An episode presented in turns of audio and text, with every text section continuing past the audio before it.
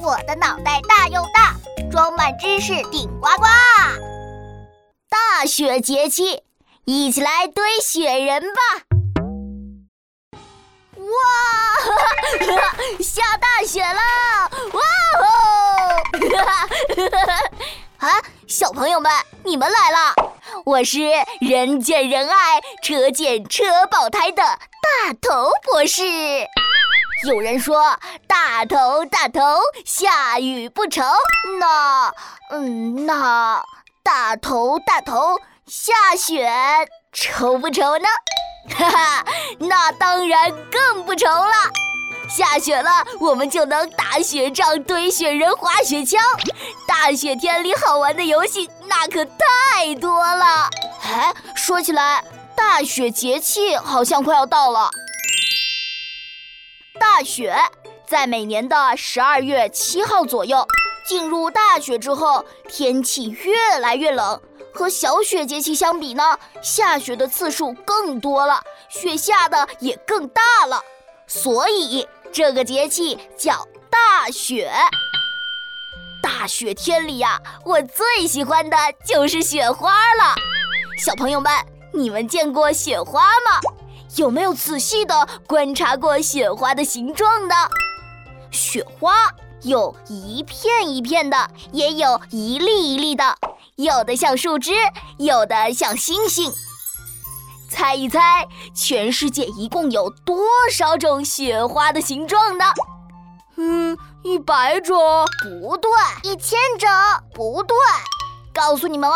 是两万多种，是不是很神奇呀？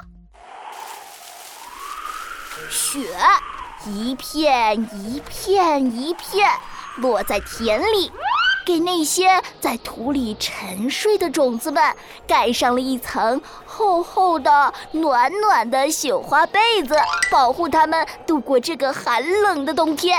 有了积雪的保护，等到第二年。农民伯伯就会有个好收成，所以人们说冬天麦盖三层被，来年枕着馒头睡，就是这个意思了。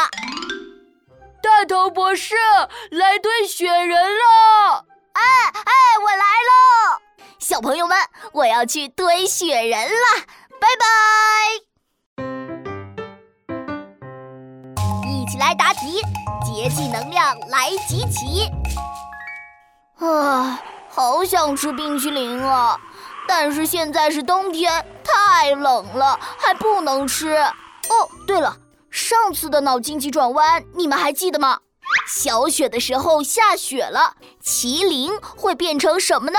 麒麟呢，就是中国传说里的神兽，它在下雪天的时候会变成什么呢？